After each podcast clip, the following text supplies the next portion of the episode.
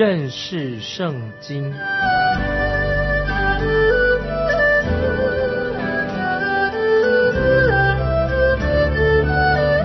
认识上帝的话，把上帝的话带到全世界。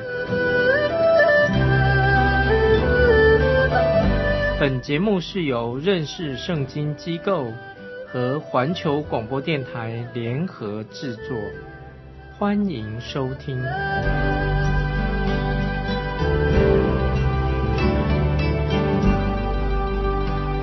亲爱的听众朋友，你好，欢迎收听认识圣经，我是麦基牧师。我们在前面看到尼西米，他却是一个很有智慧的人。他运用了特别的策略来重建耶路撒冷的城墙。当我们绕着城墙走的时候，就看到不同的人分判在不同的区域，每个人都负责一部分来工作。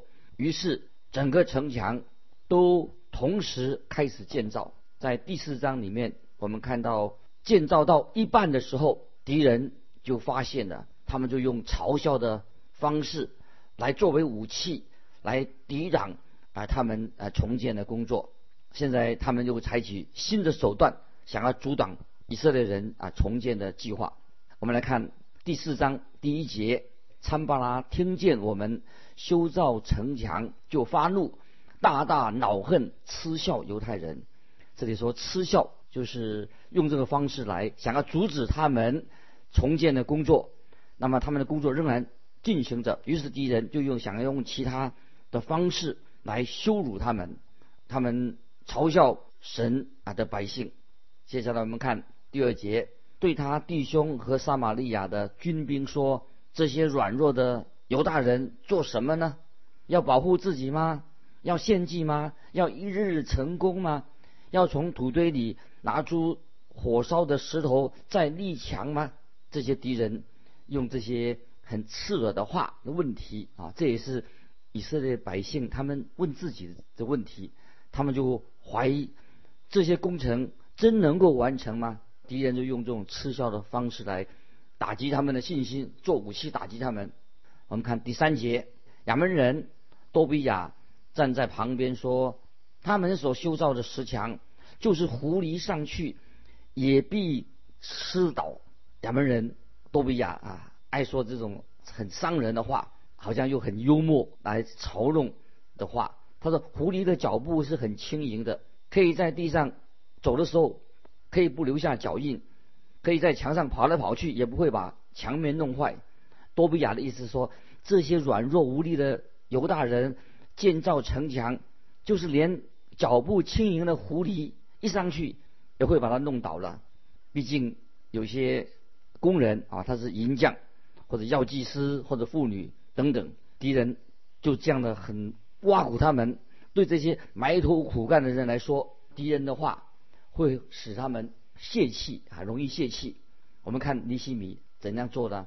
尼西米他就向神祷告。我们看第五节，我们的神呐，求你垂听，因为我们被藐视，求你使他们的毁谤归于他们的头上，使他们在鲁道之地。做掠物，不要遮掩他们的罪孽，不要使他们的罪恶从你面前涂抹，因为他们在修造的人眼前惹动你的怒气。这是尼西米啊做的祷告。那么这些一心想要阻扰重建圣殿城墙的人啊，就当然就是也是神的敌人，也是犹太人的敌人。那这是根据律法书的要做这样的祷告，在律法之下。犹太人可以向神求公义，他们可以求神施行公义的审判，临到敌人身上。神打算这样做，神会公义的神，神并没有改变。然而，我们看见主耶稣却要求我们今天的基督徒做相反的事情。在以弗所书新约以弗所书四章三十二节，叫我们在祷告的时候不要求。去报复我们的敌人，而且以弗所说四章三十二节说，并要恩慈相待，存怜悯的心，彼此饶恕，正如神在基督里饶恕了你们一样。在罗马书说让九节也这样说：“亲爱的弟兄，不要自己伸冤，宁可让步，听凭主怒，因为经上记着，神说：伸冤在我，我必报应。”我们要把这些重担、这些事情交托给神，神自己一定会处理这样的事情。如果我们想自己来处理，那表示说我们没有依靠神的信心，不是靠信心行事。当然，有些事情我们可以处理，但是保罗告诉哥林多人，他们要应该怎么样处理教会当中犯罪的事情。有的事情是我们可以处理的。提摩太后书第四章第二节说：“勿要传道。”无论得时不得时，总要专心，并用百般的忍耐，各样的教训，责备人、警戒人、劝勉人。那么这里责备人，意思就是说要使人认罪，知道他的罪；警戒、警戒人就是警告他们的意思；劝勉是安慰的意思。所以我们做神的儿女，必须要要用神的宝剑，就是神的道、神的真理、神的宝剑可以。刺透我们生活当中的腐败，我们错误的事情，也可以神的道可以安慰破碎的心灵，就像激烈的乳香一样，需要神的道来帮我们解决问题。必要的时候，我们可以责备，也求神帮助那些不忠于自己职责的人。神的话可以帮助我们。今天有人有些人耳朵发痒啊，就是他们常常爱听一些没有毫无意义的话。爱那些爱听好听的话，不爱听责备的话，不喜欢听神的话来责备我们。因此，很多教会的人常常只想讲一些好听的话。那么，圣经当然是有许多很忠心哦、很好听的话，让我们可以听到。但是，有一些听起来却是很严厉的、不中听的。那许多人他们不肯听那些啊神话语的责备，在律法之下，当然。人可以求神在敌人身上施行公义的审判，但是我们也要记得，凡是与神为敌的人，那么当然他们也是与神为敌，那么神一定会施行公义的审判。听众朋友，我们要注意，神的百姓的生命不只是单单有祷告的生命而已，基督徒的生命也有行道的生命，要把道神的道行出来，同时。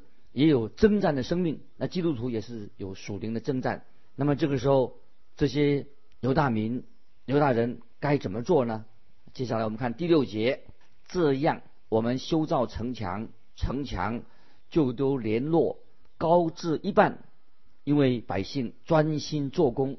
尼西米他不理会敌人用话来刺激他们，他就专心向神祷告，继续来建造城墙。于是百姓就克服了这些恶言恶语的反对的势力。接下来我们看第七节：参巴拉、多比亚、亚拉伯人、亚门人、亚斯突人，听见修造耶路撒冷城墙，着手进行堵塞破裂的地方，就甚发怒。那么这个时候，这些抵挡人，他们看嘲笑犹大人或者挖苦他们。并不能够阻挡他们，使他们灰心，使他们阻挡他们建造城墙，他们就改变了策略了啊，用另外更严厉的方式来对付犹大人。这个时候他们发火了。接下来我们看第八、第九节，大家同谋要来攻击耶路撒冷，使城内扰乱。然而我们祷告我们的神，又因他们的缘故。就派人看守，昼夜防备。在这里，我们再一次看到尼西米，他知道唯一的办法就是要依靠神，向神祷告。尼西米的座右铭就是要祷告，要等候神。那么他这里说到：然而我们祷告我们的神，当我们支持他们的时候，这句话敬虔的话啊，有人说啊，也许老掉牙的一句话。那么很多人说。让我们祷告看看，听众朋友。可是我很想知道，你祷告完了以后，不光是祷告看看，祷告完了以后，你该怎么做呢？当我自己在牧会的时候，啊，请一个人来帮忙我做一件事情，他怎么回答我说？他说让我祷告看看。那么我会说，你的意思说，如果你拒绝的方式，你是这样说啊，让我祷告看看，等一等，这是你说的不啊拒绝的方式吗？你干脆明说好了，我就去找别人来帮忙。我不认为你需要为这个事情来祷告，你可以做或者不做，那请做一个决定，你到底要怎么样？其实这位仁兄，其实他不愿意啊，他不愿不想做，他只是敷衍我，结果我就找别人来做这件事情。那么今天教会里面，也许有很多人也喜欢在口头上说一些动听、很敬虔的话。那么这是啊不应该的，这是尼西米他没有说一些客套的话。尼西米很清楚，我们只要信靠神就好了啊。我们不是说客套话，我们要信靠神，我们向神祷告啊，这是很重要的。可是今天人啊，很多今天有些基督徒，这是他们说话的方式啊，他们嘴巴说啊，他们信靠神，可是他们却没有实际的行动。那听众朋友，如果我们真正是信靠神的，我们也会有行动，有行动来配合我们的祷告。尼西米他很知道敌人现在要对付他，于是他就派人来看守防卫。当然，他也知道这也是神要他所做的事情。这个时候，我们看见内忧外患都出现了。接下来我们看第十节，犹大人说：“灰土尚多，慷慨的人。”力气已经衰败，所以我们不能建造城墙。听众朋友，我们看出来了吧？我们要很小心谨慎，因为魔鬼他可以从内部从内部来破坏一个人的信心，破坏教会，从里面来破坏，做一个致命的一击。我们知道撒旦魔鬼他最具有毁灭性的武器是什么？就是要打击神百姓的信心，让他们内心很沮丧、失望的。接下来我们看第十一、十二节，我们的敌人且说，趁他们不知不见，我们进入他们中间杀他们，使工作止住。那靠近敌人居住的犹大人十次从各处来见我们，说：你们必要回到我们这里。这里我们看到，当犹大人犹大人很沮丧失望的时候，敌人就趁虚而入。他们计划要来做突击，趁他们没有注意的时候把他们杀了。啊，面对敌人的这种的做法，我们看看神的仆人尼西米他的策略是什么？接下来我们看第十三节，所以我使百姓各按宗族拿刀、拿枪、拿弓，站在城墙后边低洼的空处。那么这个时候，尼西米叫每个人都要各就各位。来保护他们自自己的家人，同时也让他们可以继续工作，很安心的工作。当他们的家人跟他们工作的地点有远距离的时候，做工的人就很担心，会担心家人的是否安全。于是尼西米就把他们跟他们的家人呢都放在一起，都把他们武装起来。接下来我们看第十四节，我查看了，就起来对贵胄。官长和其余的人说：“不要怕他们，当纪念主是大而可畏的。你们要为弟兄、儿女、妻子、家产征战。”啊，这里他提提到说：“当纪念主，这是他们座右铭，是他们让犹大人团结的口号。当纪念主，我们知道使徒保罗写信给提摩太的时候，也用了一句。”鼓励的话，这是在记载在提摩太后书第二章八节，说要纪念耶稣基督，要纪念耶稣基督，这是我们信徒的口号，当常常用的口号。当纪念主耶稣基督，在尼西米的时代，他们用这个当纪念主，用这句话来激励犹大人能够团结的一个重要的口号。接下来我们看。第十五节，仇敌听见我们知道他们的心意，见神也破坏他们的计谋，就不来了。我们都回到城墙那里，各做各的工，感谢神。这个时候，有个大人就可以安心的工作了。敌人已经退去了，他们发现他们没有办法来恐吓、袭击犹太人。那么尼西米实在是一个很有智慧的人，他还有很多的啊神给他的智慧，很多的战略来啊处理这些要建围墙的工作。我们真希望在教会里面有像尼西米啊这样的童工来服侍神。接下来我们看十六、十七节，从那日起。我的仆人一半做工，一半拿枪、拿盾牌、拿弓、穿盔甲。官长都站在犹大众人的后边，修造城墙的、扛抬材料的，都一手做工，一手拿兵器。啊，这些经文啊，实在说的非常好。说每一个犹大人做工的，一手拿铲子，一手就拿宝剑。铲子是来做工工程用的，宝剑是用来。防卫用的。今天我们每一个基督徒信主的人，也应该有这两样的工具。这个铲子代表我们信徒啊，应当对神、对神建立对神的信心。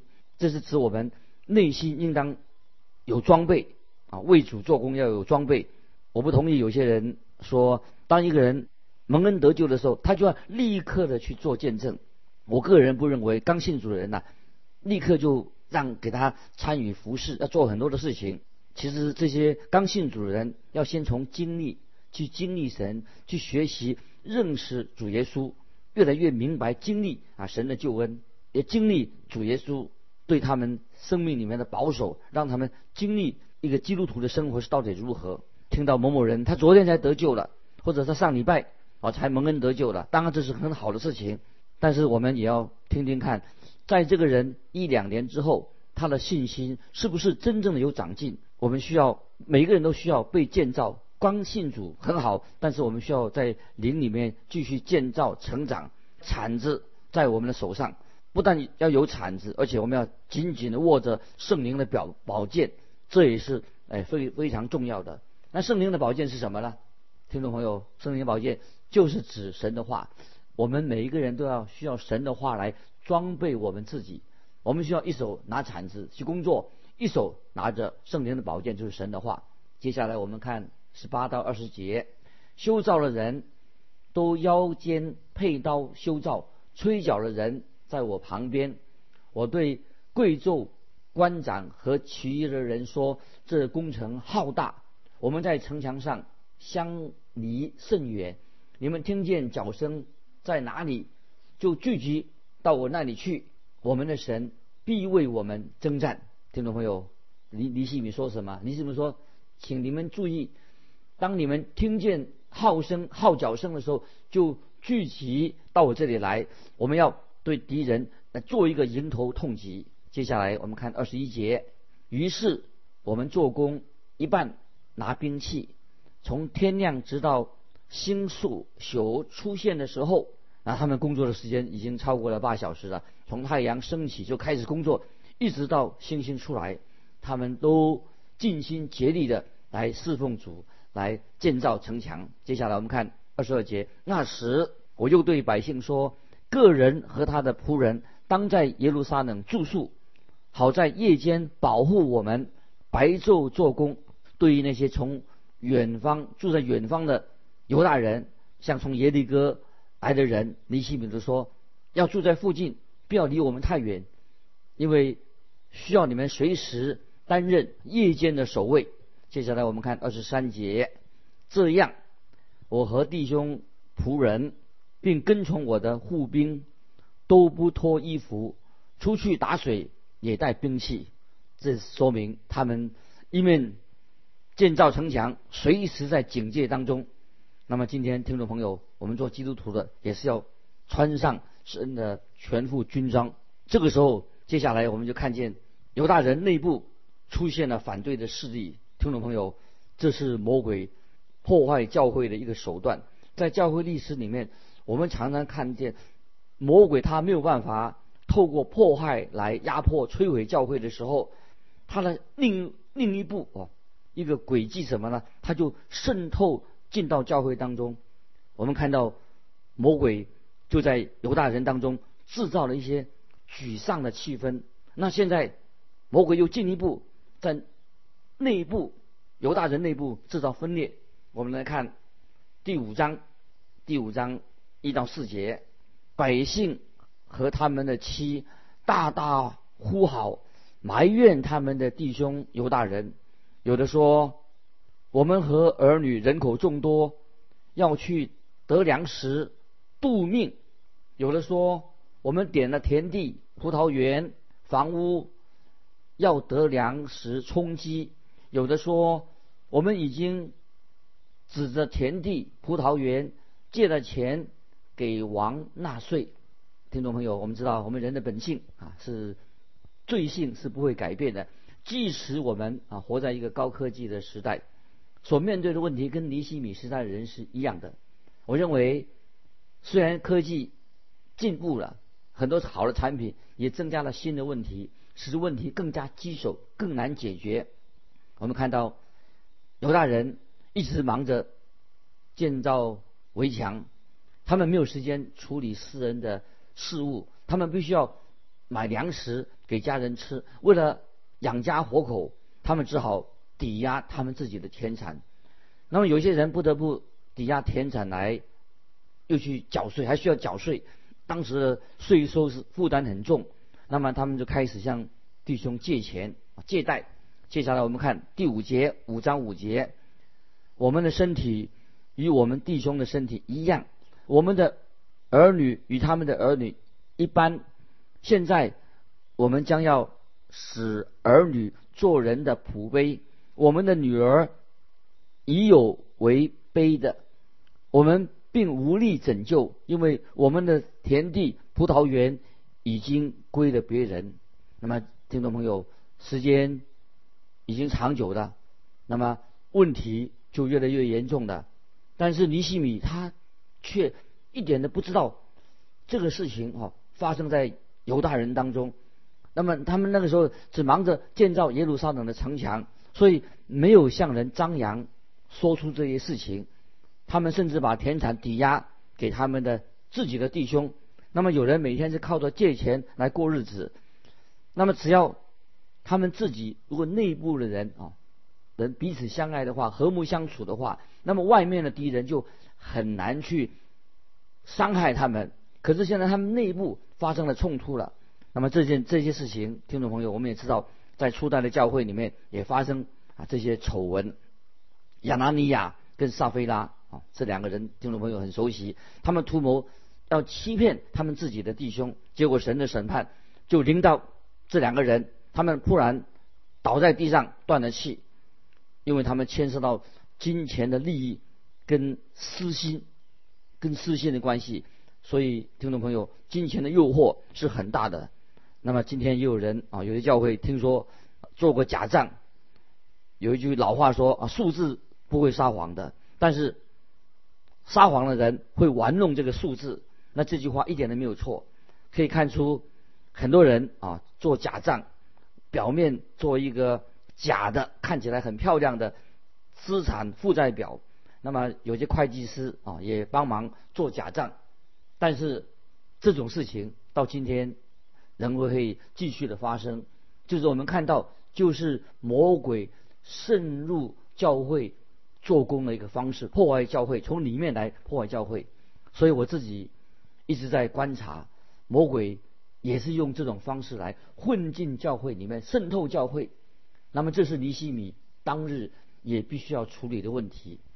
在新约菲利比书第一章二十七、二十八节说，菲利比书。第一章二十七、二十八节说：“只要你们行事为人与基督的福音相称，叫我或来见你们，或不在你们那里，可以听见你们的景况，知道你们同有一个心智，站立得稳，为所信的福音齐心努力，凡事不怕敌人的惊吓。这是证明他们沉沦，你们得救都是。”出于神啊，听众朋友，好好默想啊，这两节经文，《菲利比书》第一章二十七、二十八节，就是凡事不怕敌人的惊吓，这是证明他们沉沦，你们得救都是出于神。那么这里在这段经文里面说到基督徒的行事为人，就是讲我们的生活方式。保罗说，你们内部应该要彼此和谐。那么做人为人处事要诚诚实实的，不可以撒谎，也不要轻看自己的弟兄，要说诚实话，这样会带来的和睦。在新约雅各书三章十六节，雅各书三章十六节，在何处有嫉妒纷争，在何处有扰乱和各样的坏事，这种事情就发生在亚拿尼亚和撒菲拿早期教会发生这样的事情，就是为了卖田产。奉献给教会的事情，他们撒了谎，结果造成教会的混乱。那么同样的，我们看到在尼西米时代，有些犹大人就向人借钱，当他们还不起的时候，而且还要把女儿给人做奴隶，这样的事情，那么虽然是一个短期的发生的事情，但是对以色列人来说这是不合法的。所以神对以色列人、犹太人。很清楚说，不可以向弟兄收取高利贷。那这是啊圣经的教导。时间的关系，听众朋友，今天我们就分享到这里。我们从尼西米记里面可以学习到许多属灵的功课。愿神透过圣灵，也用他的话来感动我们，让我们知道怎么样做一个有智慧啊行在神旨意的人。欢迎弟兄姊妹啊，如果你有感动，欢迎你来信分享你的信仰生活。可以寄到环球电台认识圣经麦基牧师收，愿神祝福你，我们下次再见。